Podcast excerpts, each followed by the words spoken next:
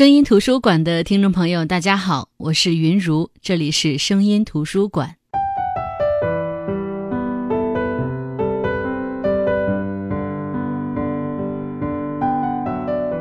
说到刘震云，我不知道大家会想到什么，是那部叫好不叫座的电影《一九四二》，还是近几年声名大噪的《我不是潘金莲》，亦或是一地鸡毛和一句顶一万句？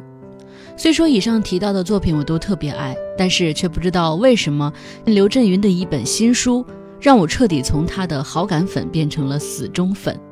这本书就是《吃瓜时代的儿女们》。有些人面对一些事情会成为无脑的键盘侠，有些人会成为草根意见领袖，但有些人什么看法都不会发表，只会默默围观。在这个芝麻大的事情都藏不住的年代，深陷其中的人痛不欲生，我们吃瓜群众却乐不可支。也许你本想就安安分分的当个吃瓜群众，可是殊不知世事弄人，偏就让你无法躲藏。这本书的结构非常特别，从目录里就可以看出，全书三大部分，第一部分是前言，前言的主题是几个素不相识的人。一共有二百六十六页，第二部分还是前言，主题是你认识所有人只有一页。第三部分是正文，名字是洗脚屋，大概二三十页。真的很难想象一本书前言占了五分之四还多，所以还没读之前，这本书就吊足了我的胃口。那接下来我们就来讲讲这本书的故事吧。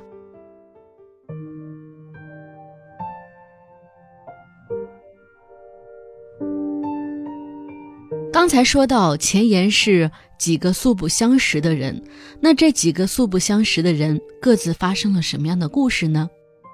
第一个故事主人公是牛小丽，她是一个农村女人，善良能干，能张罗事儿，长得人高马大，眼窝深，鼻梁高，总有人觉得她长得像外国人。而她的哥哥牛小石，人如其名，是一个老实巴交的，近乎于怯懦的男人。牛小丽十几岁的时候，父亲去世，母亲跟人跑了，于是这之后十年左右的时间，兄妹俩是相互扶持着过来的。这不，牛小丽要结婚了，但是在结婚之前，她最头疼的事情就是哥哥。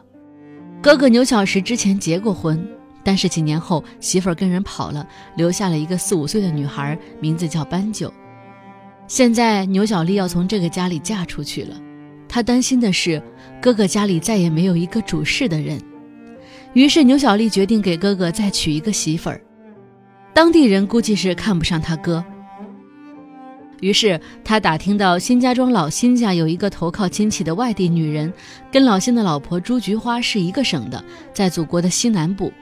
当年朱菊花就是老辛花钱买来的。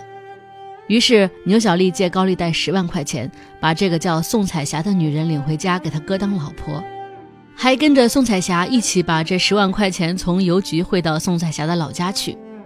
但是他怎么也没有想到，宋彩霞在五天之后跑了。这样一来，媳妇儿没了，十万元打了水漂，牛小丽非常生气，就去新家庄找老辛。问清楚了才知道，朱菊花根本不认识这个宋彩霞。这个宋彩霞不知道从哪儿打听出朱菊花是西南某个省的沁汉县人，就来到他家说她想嫁人，人生地不熟，让朱菊花帮她找个好人家。而老辛夫妇从这十万块钱里得到了宋彩霞三千块钱的好处费。于是牛小丽就揪着朱菊花，让她和自己一起去她的老家找宋彩霞，就用着昧着良心得来的三千块钱。谁知出发那天，朱菊花还带着她的孩子来了。为了不让牛小丽嫌弃她花钱，还给牛小丽看了看自己带的烙饼、大葱等干粮，还说为了防止贼，就把三千块钱缝在自己的裤裆里。说着话就要把手伸到裤裆里，把钱拿出来给牛小丽。牛小丽倒觉得朱菊花是个实诚人，就说：“既然在里边装着，就别动了，到时候花多少拿多少。”一路上，朱菊花倒也和牛小丽掏心掏肺，老辛是如何把自己买到手的，自己家在哪儿，和老辛过得怎么样，都告诉牛小丽，连他的孩子不是老辛的这种隐秘事儿都说了。牛小丽就对朱菊花完全没了防备。火车转汽车，再转汽车，终于到了朱菊花所在省所在县的沁河县城汽车站。一下车，朱菊花就让牛小丽看着行李，带着孩子上厕所去了。而这一去，就再也不见踪影。牛小丽这才知道，这一路朱菊花都是盘算好的，借着这次和牛小丽一起出来的机会，干脆带着孩子跑了。牛小丽这一路跋涉四千多里来寻人，人没寻到，又被骗了，而且朱菊花还拿着剩下的钱跑了，怪不得连行李都不要了。于是，接下来牛小丽根据朱菊花当时给她说的那个地址去她家里找，谁知那个村、隔壁的村、隔壁村的村都没有这个人。然后她根据当时宋彩霞身份证上的地址找，也发现这是个假地址。她实在气急，就先把朱菊花放下，抓主要矛盾，采用最笨的方法，就是把沁河县所有的村都找一遍。沁河县找不到，他又去邻县找，找来找去都没找到。最后，连长途汽车站的小摊小贩都知道牛小丽的遭遇。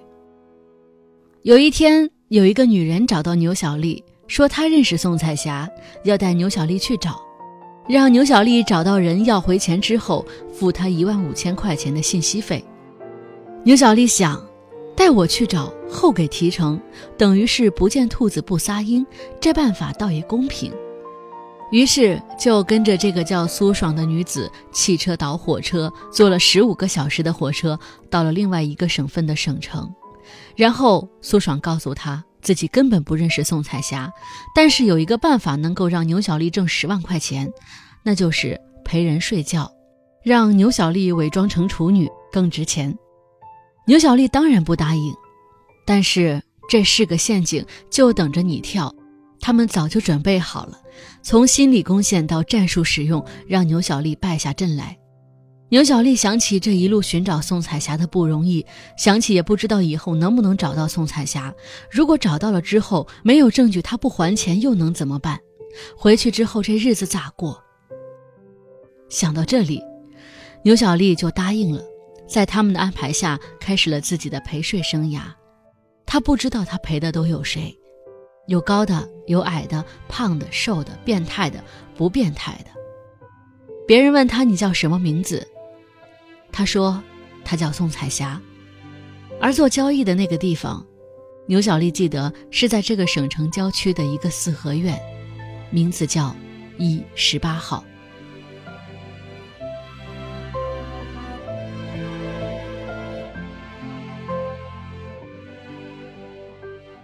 这是第一个故事，第二个故事的主人公叫李安邦。李安邦本身没太大烦恼，事业平步青云，从二十五年前的县委书记，一直到今天的常务副省长。除了自己的老婆康淑萍眼界小，贪便宜，老是背着他收礼，还有他那不成器的儿子，打架斗殴，天天惹事儿。李安邦也算是个实干的人，他想用自己的力量为一省老百姓谋幸福。可是他绝对不是传统意义上的两袖清风的清官，只是相比那些落马的巨贪巨腐，他滥用的那些职权和谋的私利就不显眼了。眼下到了李安邦的关键时期，因为组织人员调整，他这个常务副省长成了省长候选人。李安邦是在公布前通过一些关系知道这个消息的，同时他还知道十天之后中央会派考察组来。考察结果会直接影响上面的决定。于是李安邦的故事就这样开始了。如果没有这个更上一个台阶的可能，他面临接下来的事儿做出的决定可能就不一样。在这个紧要的关口，他的儿子才十七岁的李栋梁出了车祸。车子不知道是谁借给李栋梁开的。估计是那帮讨好李安邦的企业家中的一个。李栋梁倒是没多大事儿，关键是副驾驶座上坐着的女人死了。这个女人是个小姐，从车里甩出去的时候，下半身什么也没穿。李安邦想不到自己的儿子已经纨绔叛逆到这个地步了，怒气直飙升。当时跟他汇报的是省公安厅副厅长段小铁，段小铁是跟随他多年的一个老部下，算是自己人。段小铁的意思是，公安这块他完全可以偷梁换柱，让肇事司机不叫李栋梁，找一个人顶替，找一个不存在的人，就说这个人在当场也撞死了。让李安邦胆战心惊的是，这事儿出的太不是时候。如果是之前或之后，他无论怎么做，哪怕就是正义凛然的让儿子去蹲监狱，都不会有太大问题。但偏偏是考察组来考察的节骨眼上，一波未平，一波又起。李安邦的老部下，这个省某个市的市长宋耀武已经被纪委双规了。得到这个消息的时候，李安邦大吃一惊，他太清楚了。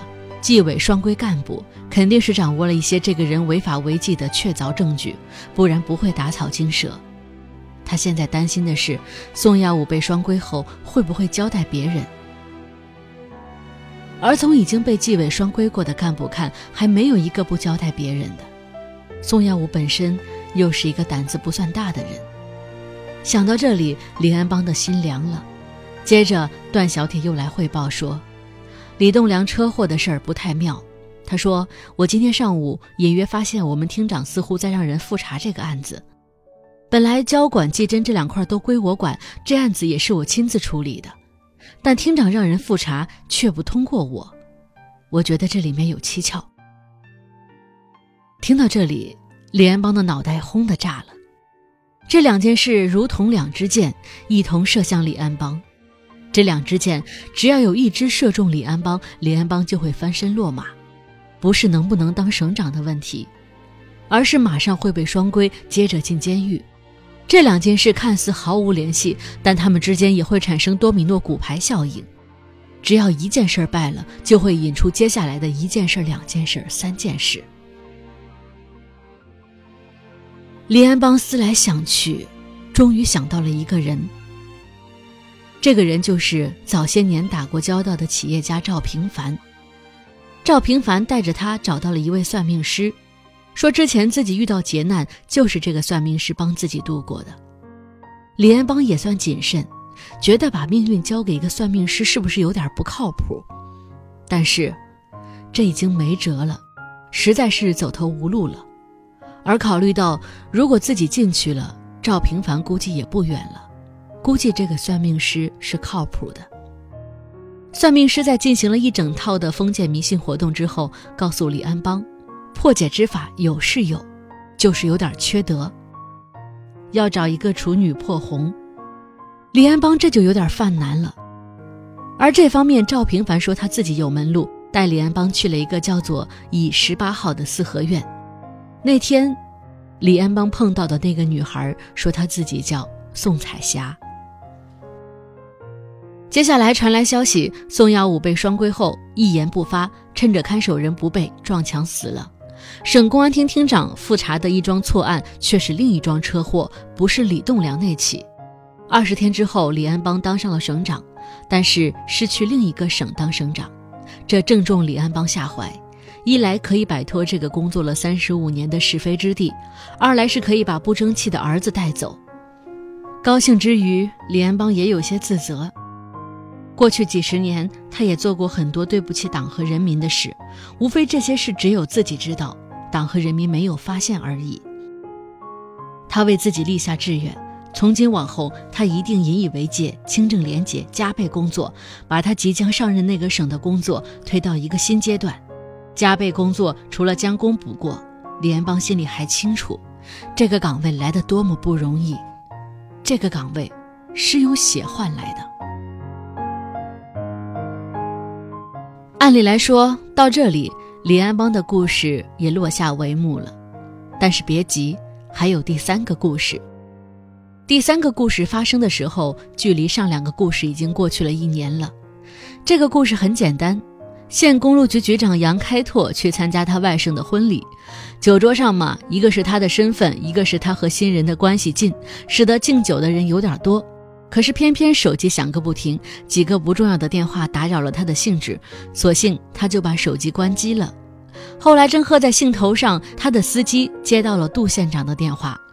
杨开拓一接，杜县长就在里面大骂：“你知不知道，一个小时前彩虹三桥被炸塌了，死了二十多人，我都赶到现场了，你他妈还在喝酒！”杨开拓的酒一下子醒了，连忙赶往现场。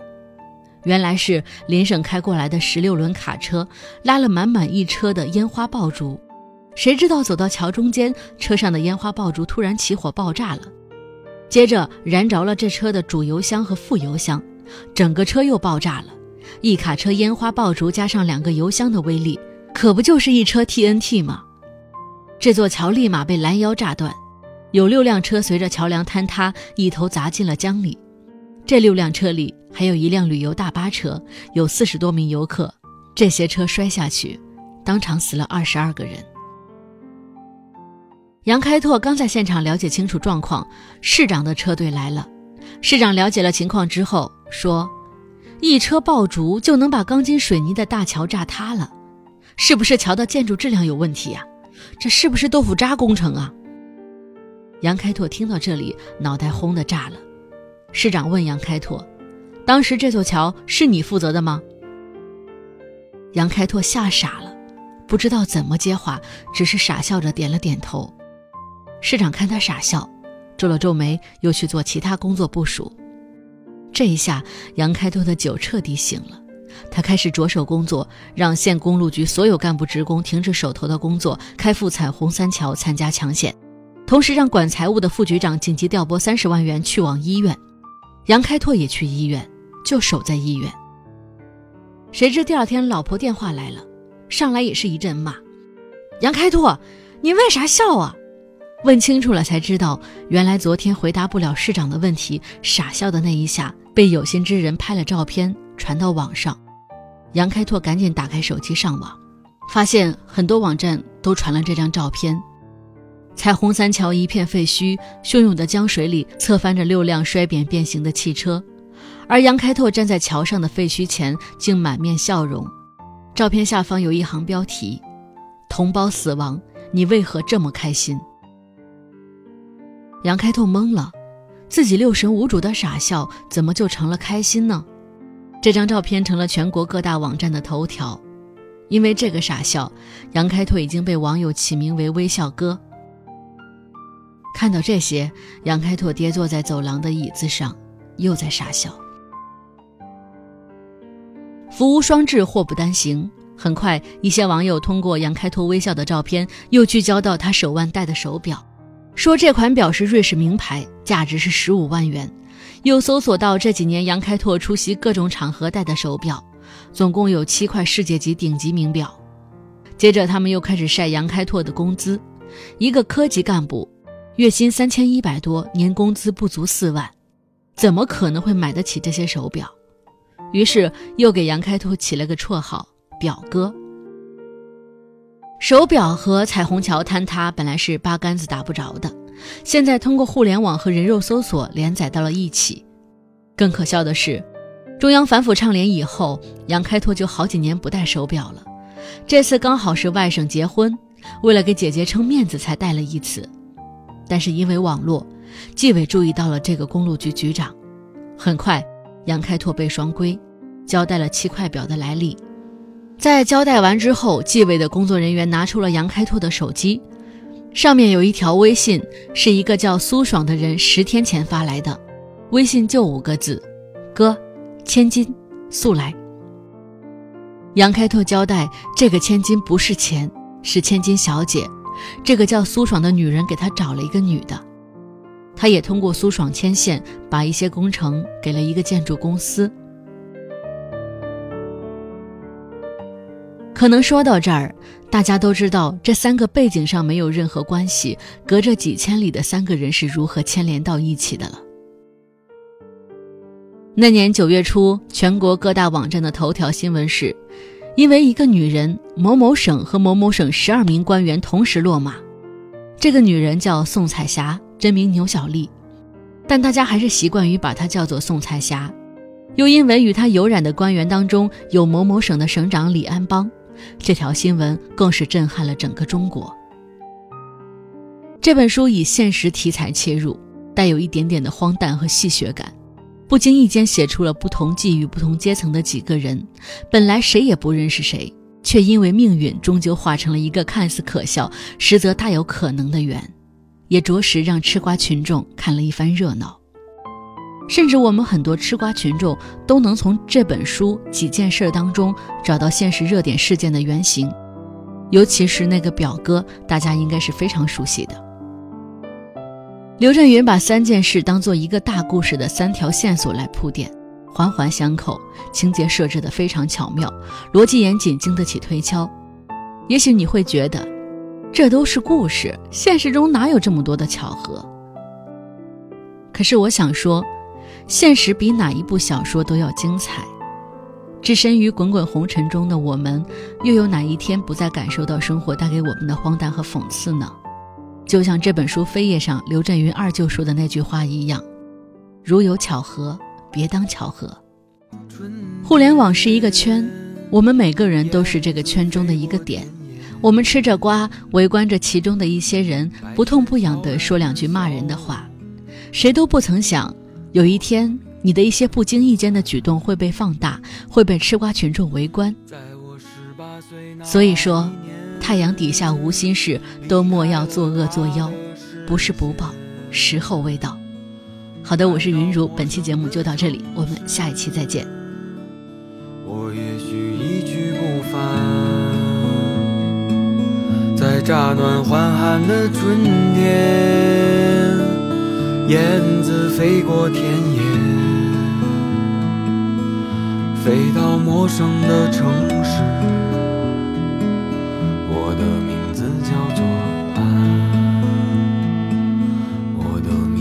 叫做爱。